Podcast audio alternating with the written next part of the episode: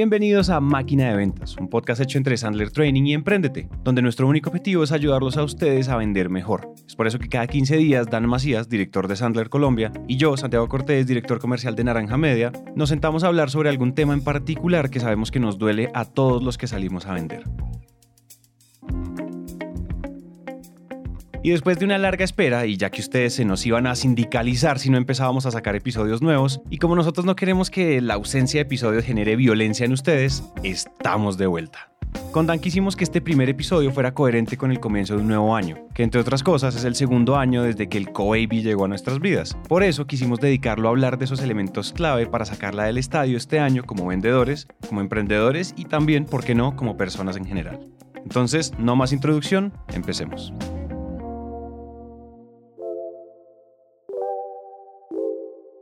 Hola a todos y bienvenidos a Máquina de Ventas, temporada número 2.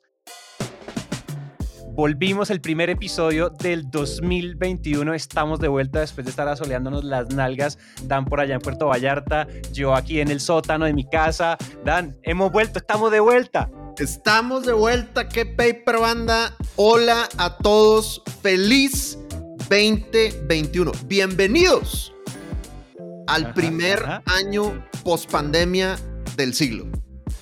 Post pandemia, igual Bogotá sigue en lockdown, pero vamos a, nos vamos a meter en la cabeza que ya esto es post y vamos, esto ya está pasando. Volvimos recargados. Yo sé que ustedes nos han estado pidiendo, creo que tú tienes un mensaje de alguien que nos está pidiendo de una manera muy chistosa un episodio, ¿no? Sí, nos dijeron, o sea, nos los hemos hecho esperar demasiado. Dice mi compadre Edgar Cruz, dice, Dan, ¿para cuándo liberan el próximo episodio de Máquina de Ventas? Me siento como una madre que espera a un niño. Oye, primero que nada, güey, perdón a todas las mujeres que sí han sentido lo que es esperar a un niño. Claramente mi compadre Edgar, que lo quiero mucho, no tiene ni idea de lo que está diciendo, pero apreciamos infinitamente su emocionalidad y su pasión. y, la sensación, y la sensación. No, y si los hicimos esperar un poco, estábamos planeando este tema, estábamos retomando. Además, por ejemplo, ah, bueno, yo no te conté, pero la primera vez en Naranja Media que nos tomamos unas vacaciones serias de desconectarse, de apagar email, de apagar, o sea, modo no molestar del 22 de diciembre hasta el 10 de enero y por fin la recarga era necesaria, entonces por eso, por eso tanta gente, y bueno, y creo que eh, eh, nuestro compadre no es el único, tenemos mensajes todos los días por todos lados, hasta mensajes de texto, que eso ya no se usa como, bueno, y el siguiente episodio, entonces calma banda, ya tenemos episodio nuevo y bienvenidos oficialmente a la temporada número 2. Estamos de vuelta. ¿Qué se siente, güey, que empieces 2021 con el episodio 21?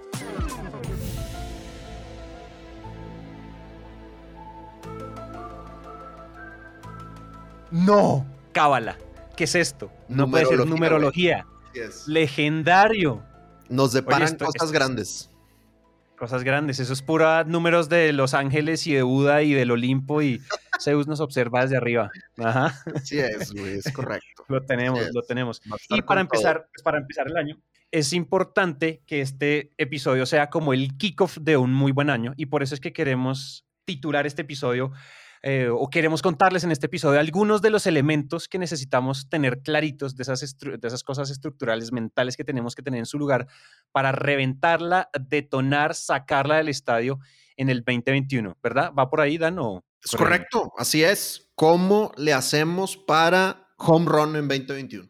Home run en 2021 y eso es lo que queremos hacer. Pero antes de pasar al tema, ¿verdad? Queremos leer, nos llegó a Dani a mí un mensaje muy bonito de uno de nuestros oyentes que simboliza esa, esa primera temporada medio piloto donde estábamos experimentando, donde estábamos comenzando a entender que era máquina de ventas y queremos leerlo porque además queremos continuar con el hábito de leer cuando ustedes se esfuerzan a sentarse a redactar un mensaje amoroso para nosotros. Queríamos leerlo. Entonces, Dan, ¿cómo se llama nuestro compadre? Manuel Alejandro Herrera Sánchez, que aparte escribió el mensaje a las 7:25 de la mañana. O sea, mi héroe, güey, que esté pensando en nosotros a esa hora. Entonces, agarra y dice: Hola Dan, pues en mi Spotify, Santi y tú son superstars. Hace un par de meses inicié con Doku, mi emprendimiento, para que lo sigan, con mucha energía y optimismo, hasta que ventas, el mundo corporativo La paciencia para hacer negocios B2B. Después que pensé que esto iba a ser casi casi como pan caliente. Entonces busqué en Spotify ventas, porque soy podcast alcoholic. Y estaba máquina de ventas ahí. Vi que era de Emprendete y me dije, si es de Emprendete, es bueno. Tiene razón, mi compadre. y enganchado, me han ayudado resto, sobre todo a no sentirme solo en este camino. No sé qué tiene el hecho de sufrir acompañados, pero lo hace menos tortuoso. Ahora, con lo que ustedes me han enseñado, han hecho que me la goce después que estaba a punto de mandar todo al carajo y más importante aún, resultados. Ahora me siento más un solucionador de problemas que un vendedor. Ese capítulo 20 acerca del dinero, créanme que me hizo reflexionar mucho porque mi relación con el dinero ha sido igual a como ustedes la cuentan y creo que necesitaba un espaldarazo. Ya entre otras cosas, viví en México y amo tu país. Entonces, Masanti hacen que el podcast sea excelente. Mil gracias y pues los mayores éxitos para ti. No, pues, yo lloré, güey. Imagínate. No, no, no, no, no. De lágrima, de lágrima, de verdad. Esos son los mensajes que nos hacen seguir. Porque nosotros dijimos, ah, ¿será que así hacemos segunda temporada? Ah, ¿será que sí? sí, güey. y bueno, pues, ¿Cómo no, güey? No. Muchas gracias a, a, Manuel Alejandro. Y, y, como bien dices, ¿no? Yo creo que es una representación de todos los mensajes que, que nos llegan con tanto amor y cariño. Y de verdad, pues lo, lo apreciamos infinitamente. Y nos da muchísimo gusto que esto genere impacto positivo y resultados en sus, en sus ventas, en sus equipos, en sus empresas. De verdad, muchas gracias por escucharnos. Sí, agradecidos y abrazo digital para todos. Algún día nos podremos reencontrar. Y yo quería decirte algo más y esto tú no lo sabes, pero este episodio, todo el mundo, ustedes todos fans que oyen esto, ayúdenoslo a compartir porque estamos a 8000 descargas de llegar a los 100 mil oyentes. ¡Wow! Impresionante.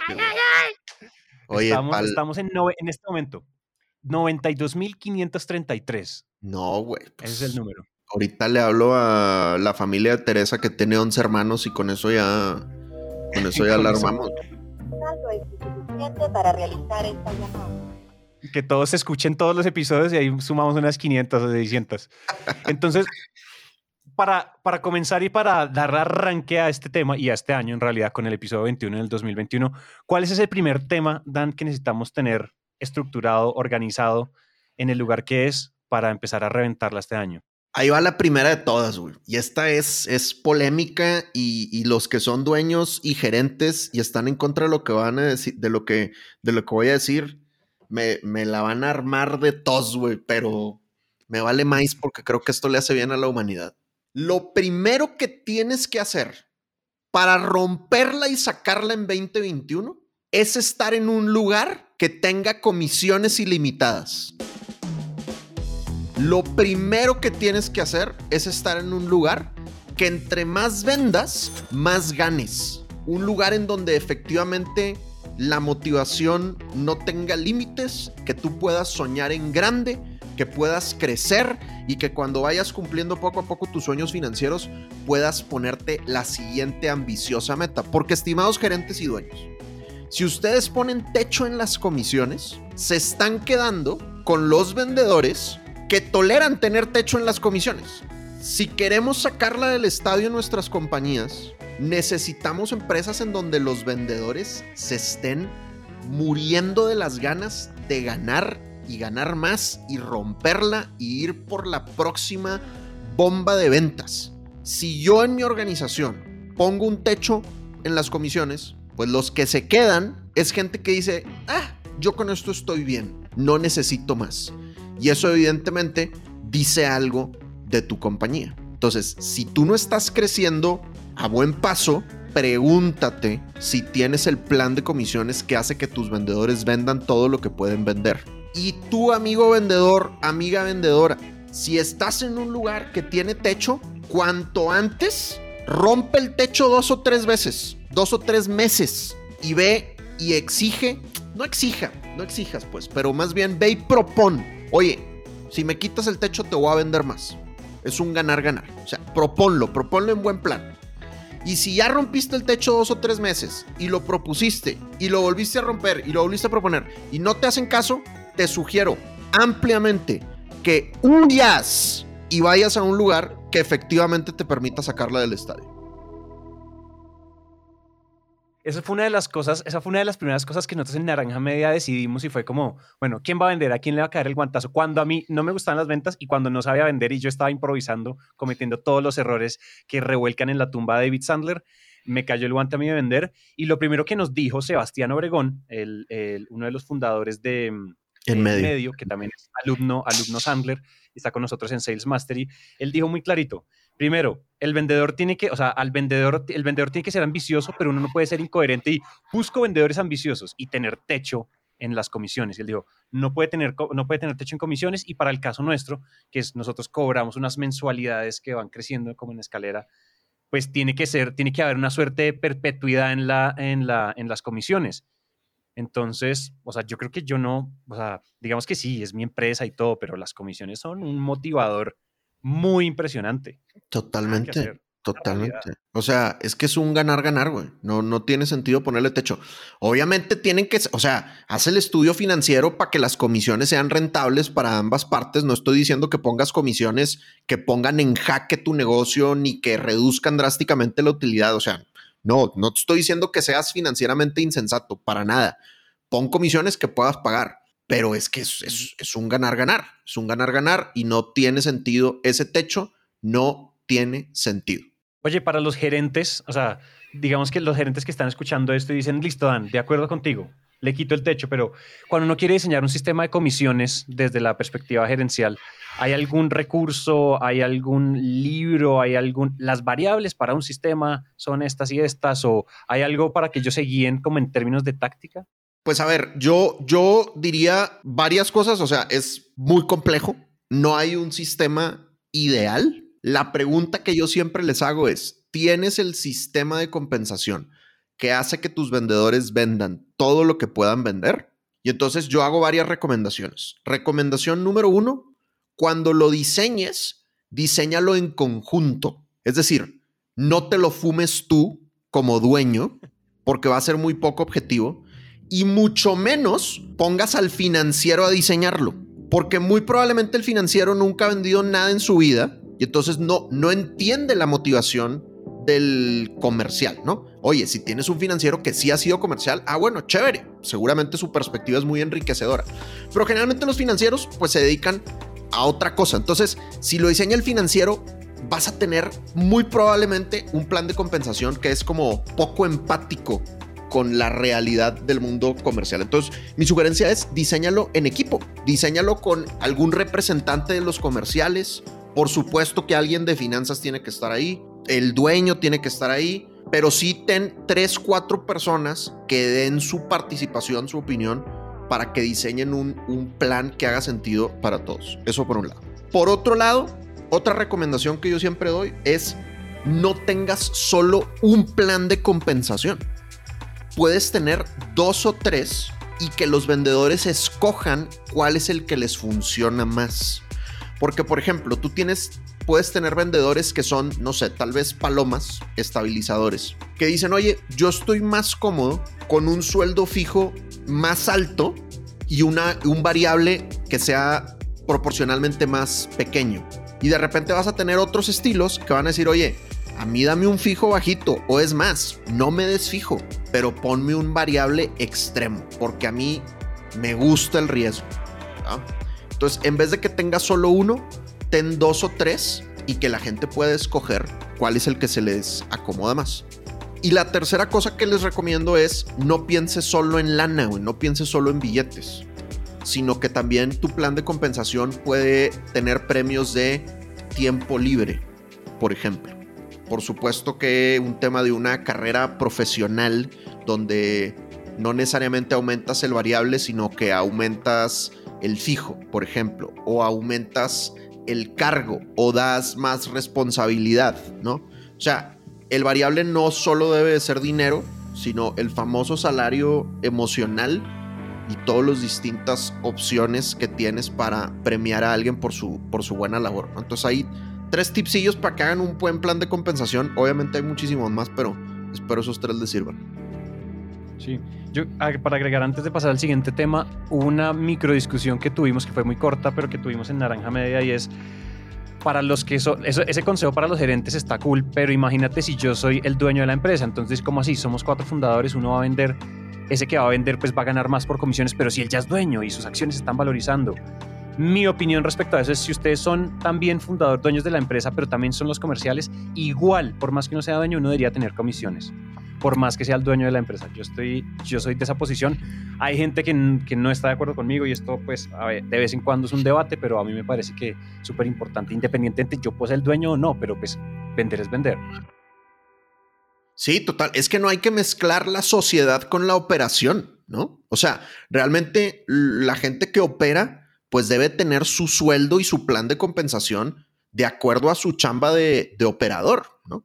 Y ganar utilidades como socio, pues eso es aparte, eso es aparte y será de acuerdo a cómo sean los estatutos de tu empresa y ahí ganarás por utilidades si la empresa gana, gana utilidades, ¿no? Pero yo estoy de acuerdo contigo en que son sombreros separados y no deben de mezclarse las compensaciones. Bueno, pasemos al siguiente elemento para reventarlo en el 2021. Siguiente es, entonces, ya estás en un lugar en donde te puedes ahogar en billetes, ¿verdad? Que esa es la sugerencia, jóvenes. Tengan ganas de ahogarse en billetes.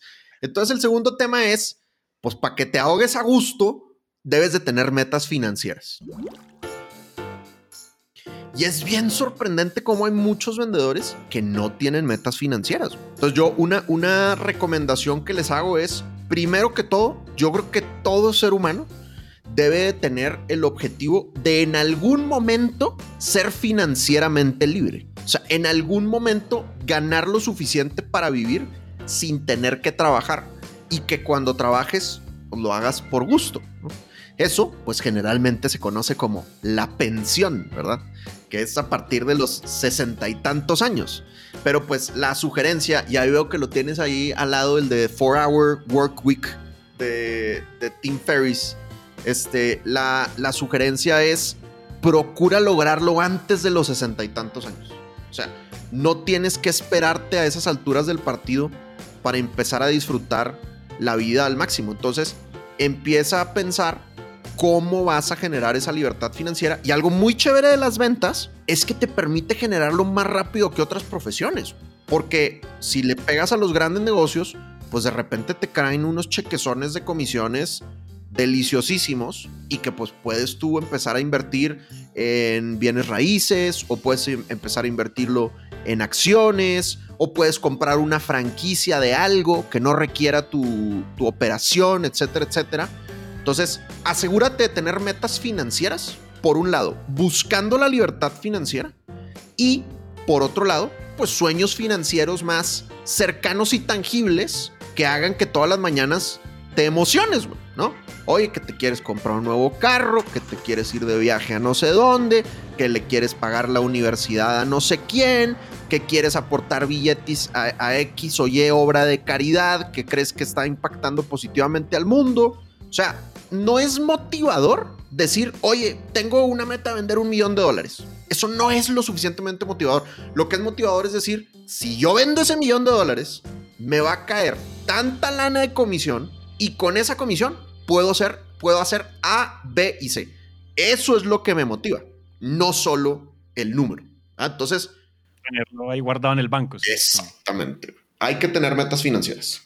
Hay que tener metas y anotarlas también. O sea, esas metas. Oye, uno a la meta financiera no simplemente dice un número o uno hay un. O uno, llega al número arbitrariamente o uno debería llegar al número con, como con alguna suerte de, framework? Pues más bien yo lo que yo lo que creo es como qué es esa cosa que quieres, ¿no? ¿Qué es eso que quieres lograr? O sea, oye, quiero tener una casa en la playa. Ah, pues ¿cuánto cuesta la casa en la playa? ¿Y cuánta lana tienes que ganar para tener ese enganche, para poder dar el, anticipo de esa casa en, en, la playa? Y luego mensualmente cuánto tienes que ganar, pues para poder pagar esa casa en, en la playa, ¿no? Oye, yo me quiero ir de vacaciones eh, por, ejemplo, yo, yo les comparto una meta, una meta que yo tengo este año. Pues este año, por Q, me quiero ir varias semanas de vacaciones. Entonces, Q1, me voy a ir una semana de vacaciones. Q2, me voy a ir un mes de vacaciones. Q3, me voy a ir tres semanas de vacaciones. Q4, me voy a ir tres semanas de vacaciones. Y todavía no tengo la lana para pagarlas, güey, pero lo estoy diciendo, me voy a ir porque creo que voy a juntar el billete para irme. Y aparte, quiero irme a vacaciones, hashtag gente bien, fresonas, lujosonas, ¿verdad? Y pues ya le puse un número, ¿verdad? De varios miles de dólares que van a costar esas. Y pues entonces ya sé cuánto tengo que vender para poder pagarme esas, esas vacaciones. Oye, y aparte, pues para eso, para eso emprendimos, ¿no? O sea, uno emprende para disfrutar la vida y no para estar chambeando todo el tiempo, güey. Entonces, algunos, algunos de ustedes podrían estar pensando, y este flojo asqueroso, güey, ¿cómo se atreve a, a, descansar tanto tiempo? Pues es que, papá, o sea, uno trabaja para vivir, no vive para trabajar. Entonces, los invito, señores, a que tengan metas ambiciosas de vacaciones. Quería agregar algo ahí cuando dijiste, y pues para eso emprendimos, y miren que muchas, una de las cosas que suceden cuando uno comienza a emprender es que primero uno tiene muchos roles, ¿no? Uno no solo es el comercial, sino es el dueño, es el contador, es el del, del, domicilio, todo. Pero yo creo que antes de, antes de emprender, para todas las personas que están comenzando, como el que empezó Doku, nuestro compadre que leímos el, su, su mensaje, uno tiene que decidir al comienzo uno qué tipo de empresa quiere ser. Y hay dos grandes, hay dos grandes categorías la categoría como el startup que necesita levantar plata y crecer y crecer y crecer como lo es, no sé, Rappi o eh, Truora o domicilios.com o Mercado Libre en su momento, o las empresas, Ubits, que son empresas que quieren crecimiento explosivo, o ustedes quieren tener una empresa eh, de estilo de vida, como llaman en inglés, un lifestyle business, es decir, una empresa que permita tener el lifestyle que ustedes quieren. ¿Qué pasa? Los startups, nosotros en Emprendete hemos contado 700 mil millones de historias de startups, uno se da cuenta que hay un cierto burnout constante que viven los emprendedores de startups, tecnología explosiva eh, apoyados por Venture Capital. Y ahorita nos estamos leyendo, todos los socios en, en Emprendete, nos estamos, en Naranja Media, nos estamos leyendo un libro que se llama Small Giants de Bo Burlingham. Nice. Donde él básicamente dice, uno, o sea, las empresas que decidieron, en, inglés dice, companies that chose to be great instead of big, mm, que decidieron ser grandiosas en vez de grandes. Chévere. Porque a veces uno se enfrenta, o sea, cuando le va bien, uno se está enfrentando, o el mercado en general a uno lo presiona a crecer porque eso es lo que ha hecho. Si tú no creces, o sea, si uno, si uno no crece, muere. El que no crece, muere. Y entonces toca crecer y crecer y crecer. Y entonces sí, hay que salir a la bolsa rápido. Y si viene alguien a comprarme la empresa, recientemente nosotros estuvimos involucrados en un proceso así, nos querían comprar, terminamos diciendo que no. Mm, porque dijimos, nosotros queremos ser grandiosos más que grandes. Nosotros queremos, sí, somos el estudio de producción más grande y todo, pero nosotros queremos ser grandiosos.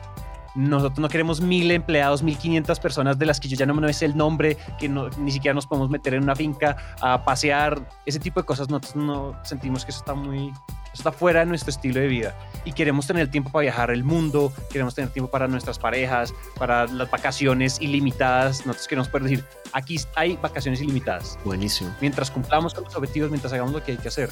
Entonces yo les recomendaría que se leyeran eso para que tomen la decisión. O sea, ustedes quieren ser grandes o grandiosos y pues cuáles, o sea, ustedes para qué se metieron a emprender, para comer mierda y para sufrir y sudar y la úlcera y conozco grandes emprendedores muy conocidos que tienen mucha prensa, que toman muchas pastillas para dormir del estrés. Yo no quiero ser esa persona. Sí, total. Y si, y si ellos eligieron eso, pues chévere, ¿no? O sea, respetable, pues siempre y cuando haya sido a propósito. Sí, sí, sí. Entonces también piensen eso, o sea, que, o sea, cuáles son las renuncias estratégicas que uno hace y cuáles son las otras, esos costos de oportunidad. Lectura súper, súper cool. Buenazo. Va para la lista de libros.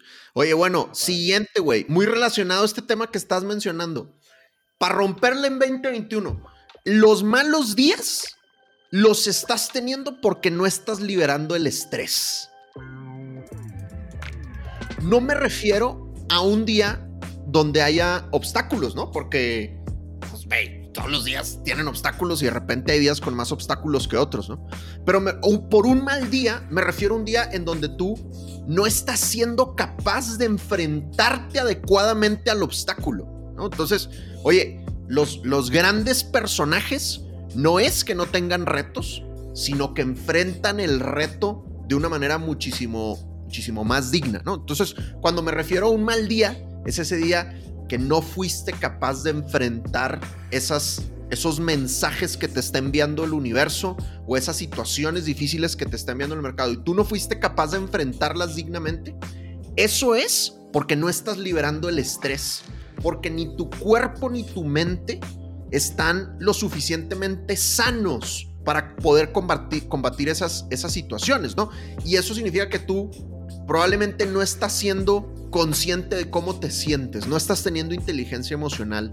Y eso es tal vez porque no estás meditando, no estás haciendo ejercicios de respiración, tal vez no estás haciendo ejercicio, probablemente no estás durmiendo bien. O sea, estás descuidando el templo sagrado que es tu cuerpo, por un lado, y por otro lado, no estás dejando a tu hámster mental descansar.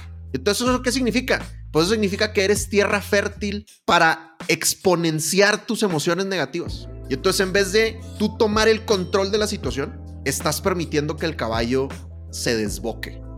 Y entonces viene el reto, y en vez de enfrentarlo dignamente, te abrumas, ¿no? Y eso provoca explosiones que tal vez afectan tus resultados, que tal vez afectan tus relaciones, que muy probablemente están afectando tu salud y está provocando que te salgan dolores en partes del cuerpo que no sabías que tenías, porque así son las ventas.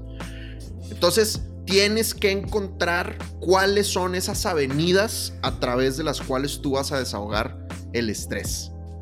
Es el deporte, es la convivencia con ciertas personas, es el leer temas de desarrollo personal, no sé, güey. Pero no seas tierra fértil para las emociones negativas. Y esa es una de las cosas que a mí, a mí siempre, a mí me está obsesionando eso también porque a veces yo me abrumo por la cantidad como de cosas que hay que hacer y me pasa lo de lo que hablábamos en un momento hablando del disc que, o sea, tiene uno, se abruma de tantas cosas que hay que hacer y uno lo termina estresando en no ordenarse y demás y como eso genera después improductividad y eso después no alcancé a lograr lo que tenía que lograr, entonces no duermo bien y entonces eso afecta los resultados y entonces empieza a ser una como una bola de nieve que se que empieza a rodar y se, después es más difícil de pararla. Por ejemplo, hay a, mí, a mí el hábito de meditar 15 minutos en ese sofá todos los días a las 7 y media de la mañana. 15 minuticos, no tiene que ser más. O sea, en realidad no es como que cuando a veces cuando uno dice meditar, la gente cree que es que, mira, si tú no te retiras a un ashram en la India, mm. no, no te iluminas. Y, la gracia no es iluminarse, la gracia es mantenerse en el centro, ¿no? O sea, eso es, un poco la gracia. Y también uno, yo creo que uno se vuelve hasta tierra fértil, o sea, el estrés es tierra fértil para enfermedades y para el COVID y para, o sea, también como que hay cosas que son de salud, salud, porque uno empieza a manifestar todo eso en el cuerpo y uno se engorda y, le sale un grano por allá en quién sabe de dónde. Muy, muy feo. Pero sí. si no habíamos convencido a alguien con lo del grano, compadre, ya, e, esa es, güey. Ese es el argumento ganador, ¿no? Es el grano. Eviten granos en zonas inesperadas. Así que mediten, cuídense, recárguense de energía y atiendan su estrés. Totalmente. Listo, esa está. ¿Querías decir algo? Creo que te interrumpí. No, no, no, no. Quería pasar al, cuarto tip. Cuarto tip. Plan de capacitación. O sea, si tú no te estás, si no estás creciendo en tu desarrollo profesional, estás decreciendo. Yo, yo no creo que haya estabilidad profesional. ¿Por qué? Porque el mundo va, el mundo va muy rápido, güey. Entonces, si tú estás estable, el mundo va más rápido que tú. Entonces, si tú estás estable, pues realmente estás decreciendo, porque el mundo te va ganando. Entonces, yo creo que hay que estar creciendo todo el tiempo y hay que tener un plan de lecturas y hay que tener un plan de capacitación. Este tip ya lo hemos dado muchas veces, pero lo voy a volver a dar. Mi recomendación es que cada quien tenga tres disciplinas foco. La primera disciplina es tu disciplina central, ¿no? En mi caso, pues es ventas y gerencia comercial. En tu caso es el tema de crear y producir podcast. Eh, pero aparte de esa disciplina core, esa disciplina central que cada uno dependiendo de su profesión tiene, pues hay dos disciplinas que deberías de analizar cuáles son las que te van a ayudar alcanzar tus metas estratégicas en los próximos 3 a 5 años. ¿Cuáles son esas dos disciplinas complementarias? Entonces, de tal manera que cuando tú estés en, modo estudio, cuando tú estés eligiendo tu plan de lecturas, pues lo hagas con enfoque. No lo hagas como recomiéndenme libros, ¿no? Como a ver qué libro, qué libro está, está bueno, ¿no? Ahora, ojo, yo leo, me gusta mucho leer ficción. O sea, confesión, Harry Potter es uno de mis libros favoritos, güey. Lo he leído como, tres veces, güey, ¿no? Y Game of Thrones y El Señor de los Anillos. Y eso es lo que yo leo en las noches para, para descansar, para que, me dé, para que me dé sueño. Pero a la hora de las lecturas profesionales, pues sí procuro meterle algo de foco. Y ahorita yo particularmente hay dos temas que creo que son los que me van a ayudar a alcanzar mis metas estratégicas. Y es número uno, volverme mejor performer en el escenario, sea ese escenario virtual o, presencial, y todo el tema de marketing digital. Entonces, estoy estudiando y leyendo todo el tiempo de ventas y gerencia comercial, pero aparte estoy leyendo y estudiando cómo ser mejor presentador y leyendo y estudiando acerca de marketing digital. Entonces, ¿cuáles son esas tres disciplinas en las que tú te tienes que enfocar? Porque entre más especialista seas, pues mejor te va a ir en la vida. De acuerdo, de acuerdo. Porque fíjate que a veces sucede, y a mí a veces me ha pasado que uno está como en la de, ay, es que fulanito recomendó ese libro, y uno salta como de libro en libro, y cuando tú miras, en tres meses hemos leído sobre 70 millones de temas. Yo sí creo, una vez nosotros entrevistamos, y no me acuerdo bien, en Innovación Bancolombia, el podcast que hacemos con Bancolombia, entrevistamos a un tipo que decía que uno tenía que, que uno tenía, que una de las de, las formas de crecer profesionalmente también era saltar, o sea, enfocarse en muchos temas, o sea, cambiar de foco a varios temas y estar aprendiendo de muchos temas también. Man decía como si usted es, no sé, si usted es un emprendedor en el sector tecnológico, pues lea de biología, lea de filosofía, lea todo. Pero yo sí creo que uno puede hacer eso, pero con enfoques por Q, por ejemplo. No sé, este, este, este, este trimestre, marketing digital. Este trimestre, storytelling este trimestre, no sé, que por ejemplo nosotros ahorita a nivel empresa estamos un poquito obsesionados con el tema de productividad. Queremos aprender mucho a la gestión de tiempo y este tipo de cosas. Y aprender mucho a reclutar. Uno de nuestros dolores de cabeza, el recruitment, es, un, es, una, es una disciplina inconmensurable. O sea, cantidad de teorías, cantidad de gurús, cantidad de métodos y queremos entender cómo hacer eso bien porque o si no, este pechito no va a poder vender más porque no hay capacidad de producción. Entonces, o aprendemos a reclutar o aprendemos a reclutar. Entonces, por ejemplo, eso es una de las cosas que este Q nos afana mucho, por ejemplo, pero después sean otras. Creo que uno podría ir, pero al menos tener ese enfoque porque a veces uno siente como que eso es demasiada cosa y a mí sí me gusta como una sola cosilla. claro. Así es, hagan su plan de capacitación, jóvenes. Hagan su plan de capacitación, eh, lo que sea que ustedes estén necesitando, pero, pero decidanlo, ¿no? Háganlo de una manera consciente, no se dejen llevar solo, solo por la corriente, ¿no? Y, y, si de pura casualidad alguno de los que nos está escuchando no es una persona ávida de conocimiento, pues empieza a, inyectarte esas ganas, ¿no? Porque, porque los que son ávidos de conocimiento son los que efectivamente van a ir avanzando y avanzando y avanzando y avanzando, ¿no? Entonces, el talento sabemos que está totalmente sobrevaluado y si yo no enriquezco ese talento con desarrollo, pues no la voy a romper. Y no significa que voy a dar malos resultados, pero muy probablemente no vas a explotar todo tu potencial. Y estás vivo, güey. Si tú sobreviviste al 2020, eres un bendecido y tienes una responsabilidad con este, con este planeta. Por algo, la Pachamama decidió dejarte aquí, güey. Entonces tienes el deber de explotar todo tu potencial. Mm, total. Uh, y de madurar también, y de crecer, y de oh, las hormonas. Sí, sí, del 2021. De que la voz te salga ya como adulto. Sí, sí. Siguiente, dice así. Grupos o personas de apoyo, dicho en otros términos, necesitas un accountability partner o un accountability group. O sea, necesitas o un colega de rendición de cuentas o un grupo de rendición de cuentas.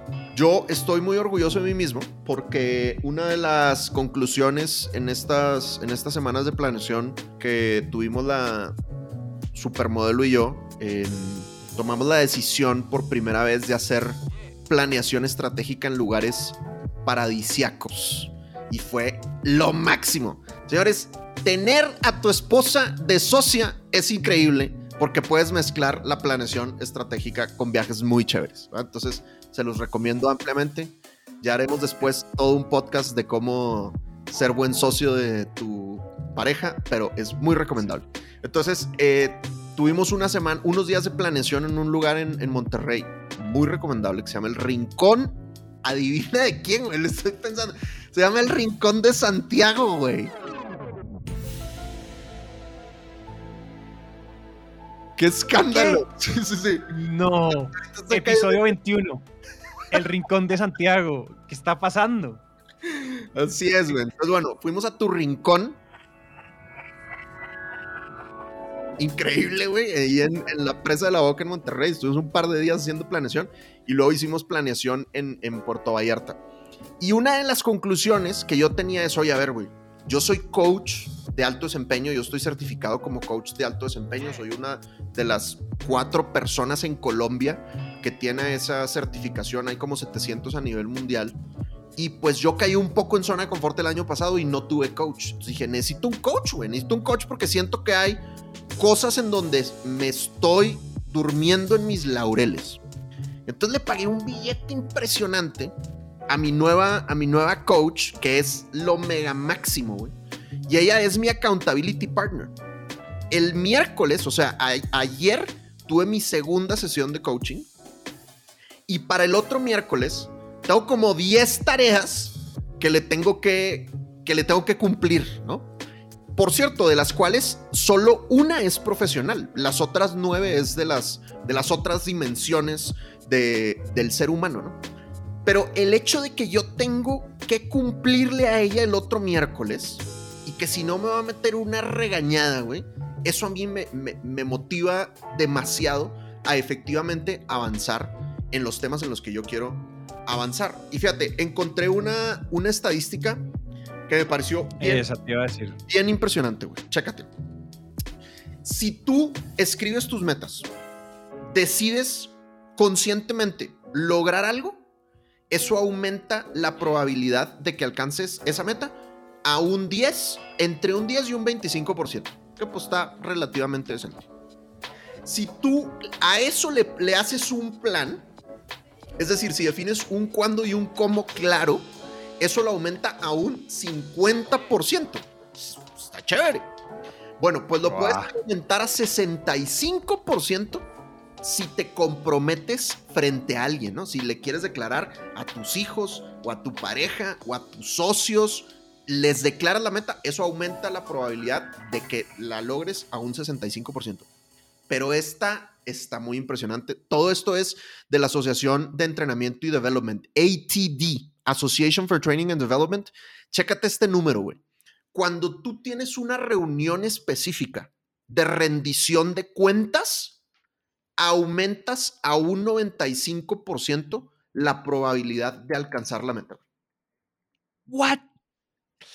O sea, o sea, a la fija, casi que va uno a la fija. ¿Cómo no vas a tener un accountability partner o un grupo de rendición de cuentas con cita fija, güey? Entonces, el año pasado, gracias a Dios a mí, a mí me fue muy bien.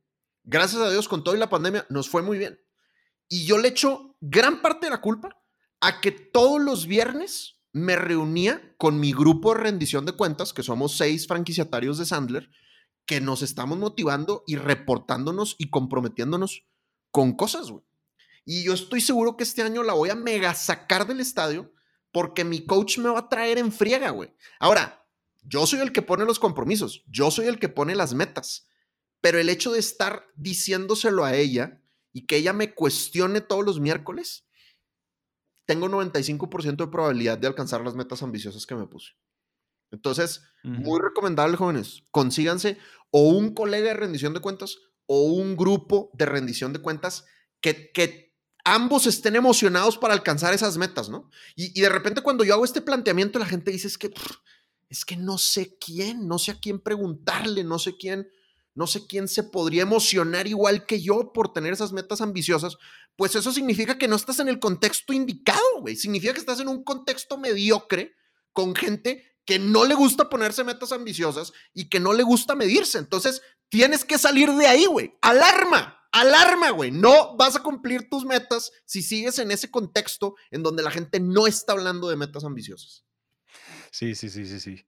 El accountability partner es bien clave. Oye, es que es impresionante el salto porcentual, es abismal. Es muy. Ah, casi que va a la fija, va a la fija. Es muy, muy Oye, loco. yo pensé que era, este, esta coach te estaba haciendo más temas profesionales, o sea, súper, todo en las otras dimensiones también, o sea, no solo es trabajo y eso. Sí, o sea, Como, eh, eh, ¿cuánto vendiste, Dan? No, no, para, para nada. O sea, ella es eh, High Performance Coach.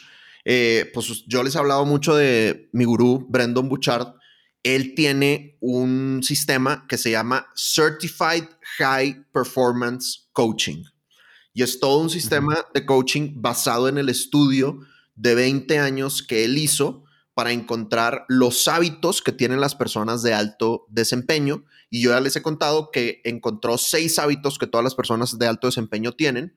Y entonces es el sistema en el que ella está certificada también. Yo la conocí en la certificación y pues ahora la contraté. Entonces el enfoque es desarrollar esos seis hábitos, pero esos seis hábitos cubren pues las 11 dimensiones de la persona que cuando hablemos de establecimiento de metas les hablaré de esas dimensiones, la dimensión física, la personal, experiencias, amistades, espiritualidad, etcétera, etcétera, etcétera. Entonces sí, digamos que gracias a Dios profesionalmente, claramente me gusta lo que hago y, desde el momento que me levanto estoy pensando qué voy a hacer para que Sandler sea más cool, ¿no? Y qué voy a hacer para vender más.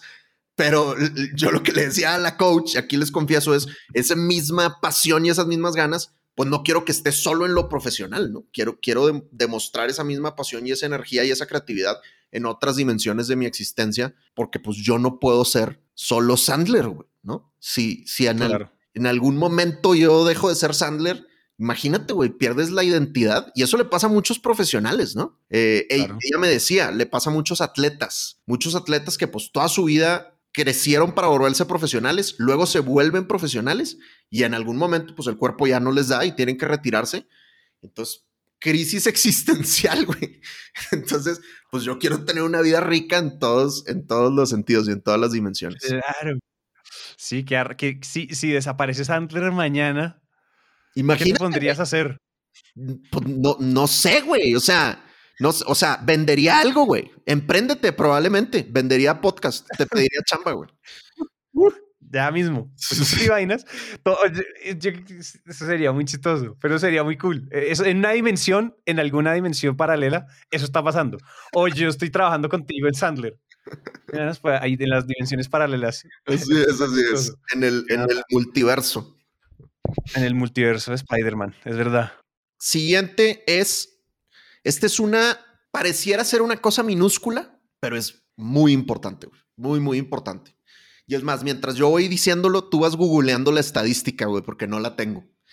Pero es, revisa tu mail solo dos veces al día.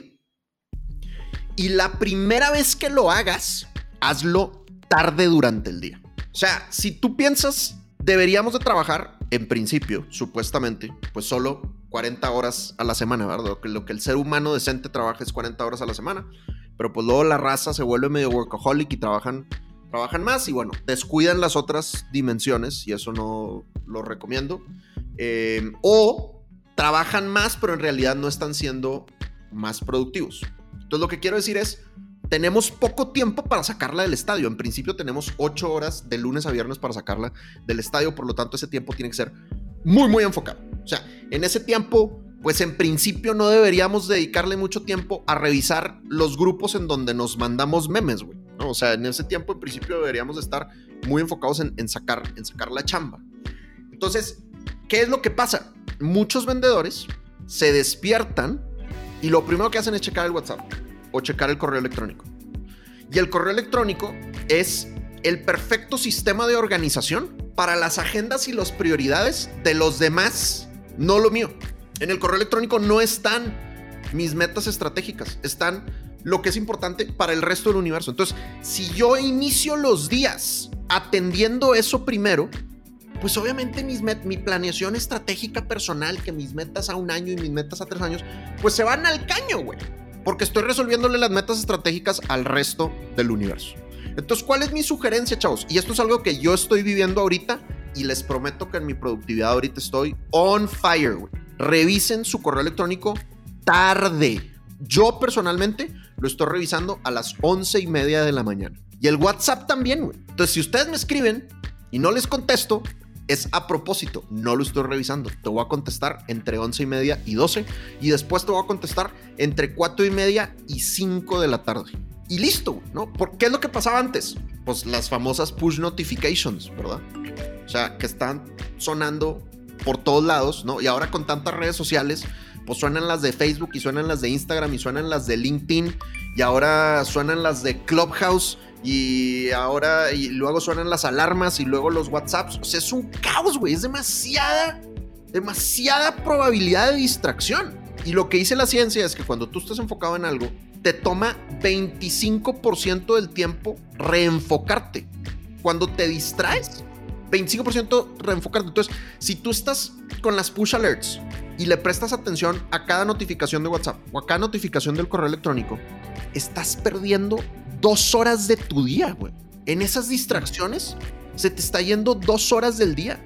Eso en el año es como tres meses productivos, güey. O sea, es una cantidad absurda de tiempo. El 25% de nuestro tiempo lo estamos perdiendo si nos estamos distrayendo. Entonces, mi sugerencia es apaguen todas sus push notifications, no se distraigan y revisen el correo tarde y revísenlo en momentos organizados durante el día y entrenen a sus clientes, a sus proveedores y a sus amigos y familiares a que si tienen una urgencia, los llamen. Oh, es que tenía una urgencia. Es que a tu papá le dio un ataque al corazón y no contestaste. Ah, chinga, ¿por dónde me avisaste? Te avisé por mail. Pues no, güey. O sea, el mail no es para urgencias. O sea, si tienes una urgencia, me llamas. ¿Ok? Entrena a la gente que si hay urgencias, te llaman y a es posible, contestas y, y, ya está. Ponle cuidado a la, o sea, si nosotros perdemos esas, o sea, y primero voy a decir una cosa, me siento absolutamente cacheteado e identificado con la víctima de los ejemplos que diste. Yo soy esclavo de revisar, de evacuar las notificaciones, de no ver globitos rojitos de la notificación en el iPhone. A mí me llega un mensaje eh, de lo que sea y ahí mismo lo abro, apenas me llega un mail, ahí mismo lo abro y me pasa eso. Estaba haciendo una propuesta enorme para un cliente grandísimo, la mega ballena, que ya estamos cerrados, está haciendo esto.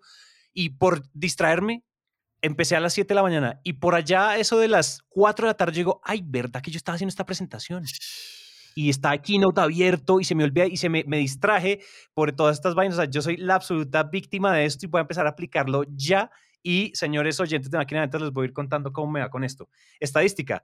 Si perdemos esas dos horas al día, estamos perdiendo al mes una semana de trabajo. Son 40 horas porque trabajamos 20 días, 20 días al mes, estamos perdiendo una semana de trabajo por estar pendiente del mail y todo. Otra cosa, Harvard Business Review, yo estaba buscando todas las, todas las datos, dice, en promedio los profesionales checan su email 15 veces por día. Es decir, cada 37 minutos. No puede ser. Y dice también que cuando hicieron un estudio, dice, la gente lo responde a todas, responde los mails muy rápido. Dice, de hecho, solo el 11% de los clientes o, de los clientes o consumidores o vendors están, solo el 8% están esperando una respuesta en menos de una hora. Solo el 8% de las personas esperan una respuesta en menos de una hora. Es decir, la gente envía un mail y puede que y no está esperando a que le responda inmediatamente. Entonces nos estamos haciendo el harakiri porque además respondemos emails como si fueran emergencias de ambulancia. No, mejor dicho, estoy aquí desmayado. ¿Qué he hecho toda mi vida? Así es, chavos. Ahórrense mucho tiempo y sean más productivos. No. Impresionante. Oye, de verdad, lo voy a empezar a, lo voy a empezar a aplicar y vas a ser mi micro accountability partner de productivity. Ea, me gusta. Buenísimo. Vamos a ver por qué. además, otra cosa. Estoy obsesionado con productividad. O sea, mira, Getting Things Done. Ay, ya lo leí. Muy bueno. Productivity Ninja de Graham Alcott. Essentialism de Greg McKeon y eh, Deep Work de Cal Newport. O sea, estoy en serio que me acabas de resolver, me acabas de dar muchas luces. Perfecto, buenísimo. Listo. Último tip, señores. Último tip para sacarla del estadio en 2021. Si tienes un tema personal por tratar, que por tema personal me refiero a algún reto personal, algún obstáculo personal interno o externo, deja de hacerte güey y consíguete un coach o un terapeuta que te ayude a resolver el tema. Oye, tienes un tema físico, por ejemplo, Te estás pasando al sobrepeso y luego te estás pasando a la obesidad, compadre. Resuélvelo. Tu dieta no te está haciendo bien. Resuélvelo. Tienes un tema de sueño. Te da el insomnio y te ataca. Resuélvelo, güey. Tienes miedo al rechazo y por eso no quieres prospectar. Resuélvelo. No me atrevo a ganar mucho dinero porque de chiquito me dijeron que el dinero era malo. Resuélvelo. O sea, hay seguramente ahorita en tu vida hay un gran obstáculo interno que tienes. Ve y resuélvelo. Porque si no lo resuelves, no la vas a sacar del estadio en 2021. De alguna manera te vas a quedar frenado. Entonces, consíguete un coach, consíguete un terapeuta, alguien, un profesional, un experto que vaya y que te ayude a quitar ese bloqueo, porque como dijimos hace rato, tienes la responsabilidad de hacerle bien al mundo explotando todo tu potencial. No el 25%, no el 50%, no el 75%. Todo tu potencial. Estás vivo, sobreviviste al 2020. Le debes respeto a la existencia explotando todo tu potencial este año. Señores, vamos a romperla juntos en 2021. Mucho éxito. Vamos a hacerlo. Y muchas ventas. ¡Uh! ¡Tenemos! ¡Lo tenemos!